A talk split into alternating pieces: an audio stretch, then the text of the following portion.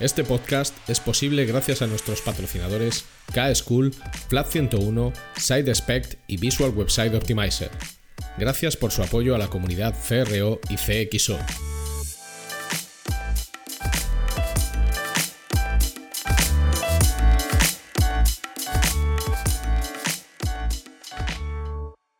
Mi nombre es Ricardo Tallar y estás escuchando CRO Café en español el podcast de referencia en CRO y CXO, donde hablamos con profesionales digitales de todos los rincones del planeta sobre nuestro trabajo, con el objetivo de compartir, entretener y aprender.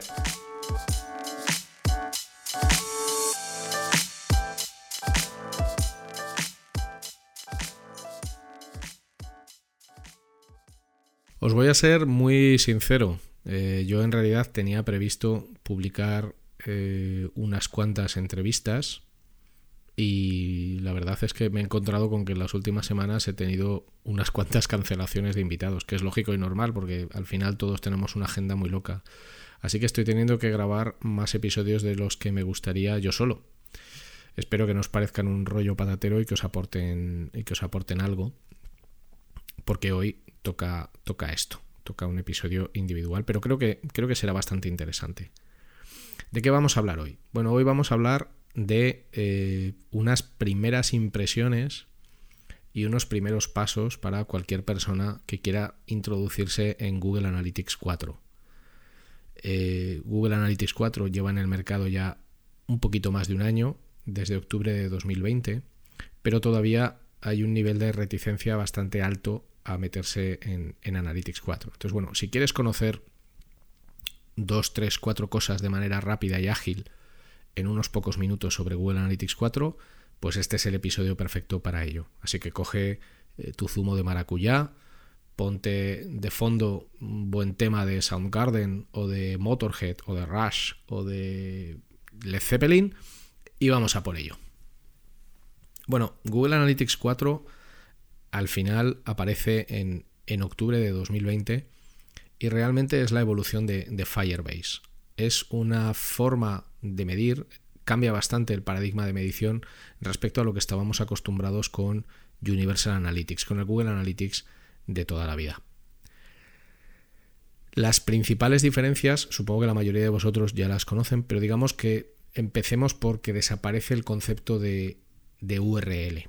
O sea, lo que se mide en Google Analytics 4 son eventos lo que antes conocíamos como, como un page view, como un hit de page view, que era la impresión de una URL, pues ahora es un evento. Entonces, digamos que el concepto de medición basado en la URL, sobre todo para sitios web, desaparece y todo lo que se mide son eventos, eventos de impresión de páginas, de impresión de pantallas, eventos de scroll, etc.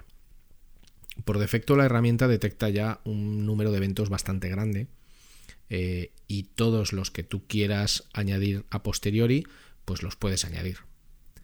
Luego algo que seguramente os habrá llamado mucho la atención es que ya no hay una cantidad de informes precocinados tan alta. De hecho, tú te tienes que montar tus propios informes.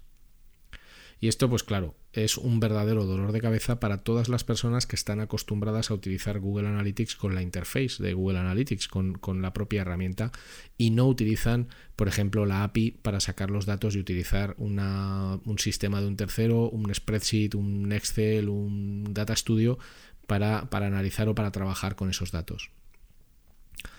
En general, si tú vienes de utilizar Universal Analytics, el Google Analytics clásico, el tradicional, si tú vienes a utilizar Google Analytics de toda la vida, eh, pasarse a Google Analytics 4 es, es duro, porque no vas a encontrar nada de todos esos informes preciosos y magníficos que estaban montados.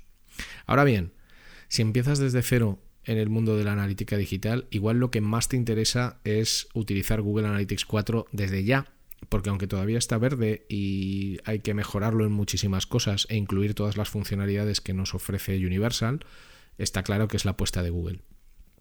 Es la apuesta de Google en primer lugar porque cuando tú ahora te das de alta en Google Analytics, directamente el código que se te genera es el de Google Analytics 4. Hay una opción semi-oculta para generar un código de Universal Analytics, pero Google ya te está diciendo que de ahora en adelante todas las cuentas nuevas que me hagas van a ser con Google Analytics 4.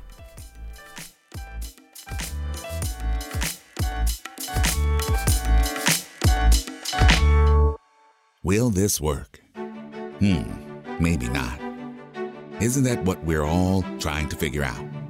With VWO, create and A B test different variations of your website to continuously discover the best performing versions that improve conversions.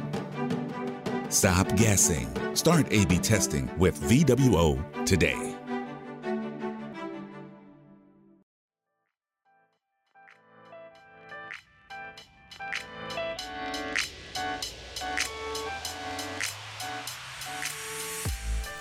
Ya hay un montón de material sobre Google Analytics 4 desde el punto de vista técnico y explicando cómo funciona eh, la herramienta.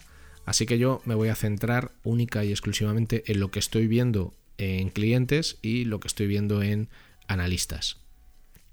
¿Qué estamos viendo en clientes? Bueno, la inmensa mayoría de clientes lo que está haciendo es mantener Universal Analytics y eh, no utilizar en la práctica Google Analytics 4, aunque sí lo están implementando. Es decir, hay un tema importante que es eh, que si tú quieres ver un histórico de datos que llegue, por ejemplo, hasta octubre de 2020, eh, previo, perdón, datos previos a octubre de 2020 y utilizas Google Analytics 4, no vas a tener datos, o sea, no vas a poder eh, ver hacia atrás nada, porque como la herramienta se creó en esa fecha, no hay datos. Por lo tanto, cualquier consulta que quieras hacer sobre un histórico que vaya más lejos de octubre de 2020, la tienes que hacer con Universal Analytics. Por eso es un sistema de medición Universal que todavía va a tener que convivir con GA4 durante bastante tiempo, aunque solo sea por, ese tema de históricos tú quieres hacer ahora una comparativa en cualquier periodo de tiempo previo a octubre de 2020 y con GA4 no vas a poder. La mayoría de las organizaciones que están haciendo implementar GA4 en sus proyectos o en pequeños proyectos piloto que están lanzando y lo utilizan bueno, pues para ver cómo funciona esto. Pero todo el mundo mantiene Universal y la inmensa mayoría de los analistas y de las personas que utilizan Google Analytics todavía trabajan con Universal. ¿Por qué? Pues por puro confort sobre todo porque hay métricas que ya no existen. Quizás lo más llamativo, aparte del hecho de que la medición se centre en eventos y no se centre en sesiones, que esto es algo difícil de entender si no tenéis una interface de Google Analytics delante. La mejor manera de aprender es acceder a la cuenta de demostración de Google Analytics. Si buscáis en Google cuenta de demostración Google Analytics, llegaréis a una página oficial de Google donde hay un acceso a una cuenta de demostración y esa cuenta de demostración son los datos del e-commerce de Google, de Google Merchandise Store.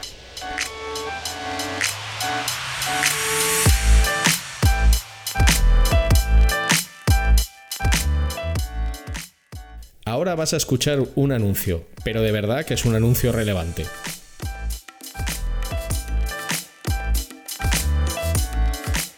Conviértete en un experto en CRO y dedícate a una de las profesiones más demandadas del momento. El máster de CRO de K-School, con un claustro de profesores especializados en conversión y negocios digitales, es la formación que estás buscando. Un máster totalmente práctico, con profesores de alto nivel y en el que aprenderás las herramientas y técnicas necesarias para convertirte en un gran profesional. Estúdialo en modalidad presencial en Madrid o Barcelona o hazlo desde cualquier lugar del mundo en streaming. Más información en kschool.com.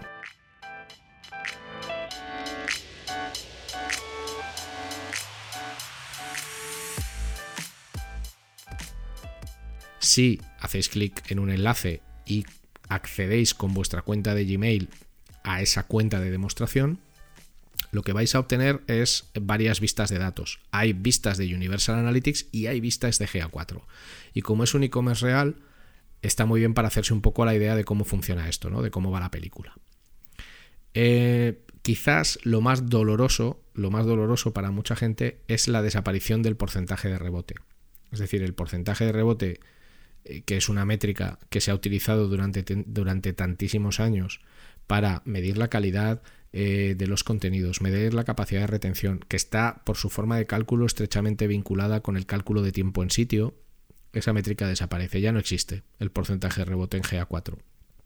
En su lugar, que existe el porcentaje de interacción. ¿Y qué es el porcentaje de interacción? Bueno, pues es la relación entre el número de interacciones que ha habido en un conjunto de sesiones.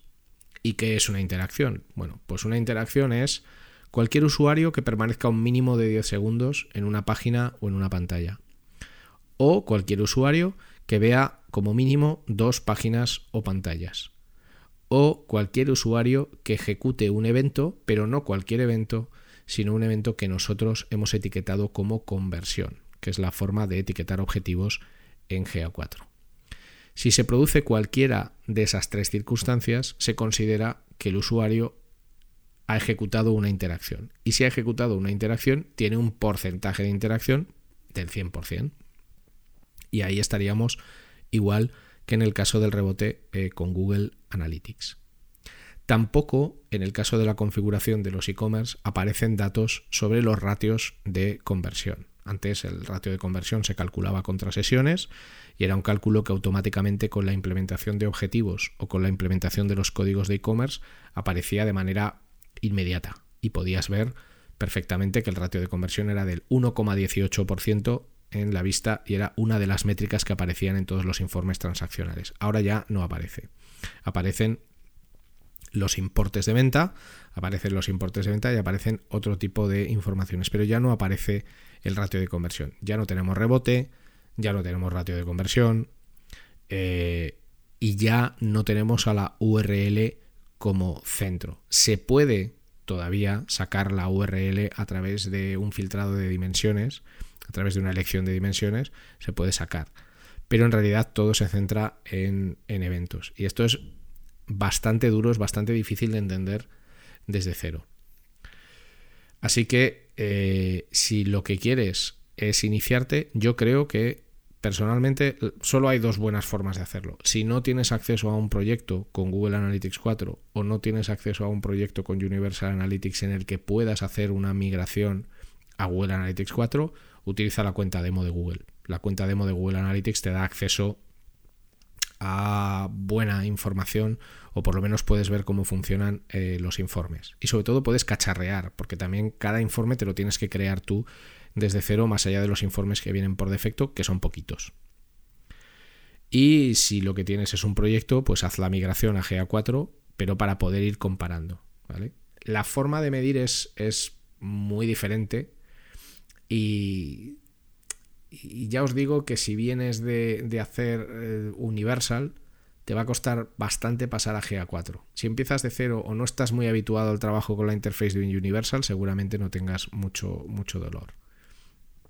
Estos son solo unas pinceladas eh, de cómo están funcionando las cosas con GA4, pero creo que es una buena manera de comenzar. Mm, es un nuevo paradigma de medición, ya lleva más de un año en el mercado, pero desde luego ahora es cuando vamos a empezar a ver movimientos hacia GA4 de verdad. Así que yo os invito a cacharrear con ello y en próximos episodios quizás desmenucemos más en detalle algunos elementos y funcionalidades. El audio no es el mejor formato para hablar de esto, porque lo suyo es ver en una herramienta cómo funciona, pues a través de un tutorial o de alguna captura. Pero a pesar de eso, creo que por lo menos con estas dos, tres indicaciones tan breves que he dado, tenéis una primera foto eh, de lo que está sucediendo con GA4 en el mercado, lo que yo veo. Por ejemplo, ningún cliente utiliza solo GA4, por ejemplo y espero que os haya ayudado en vuestro camino hacia GA4. Como siempre, sigamos optimizando y disfrutad de la vida.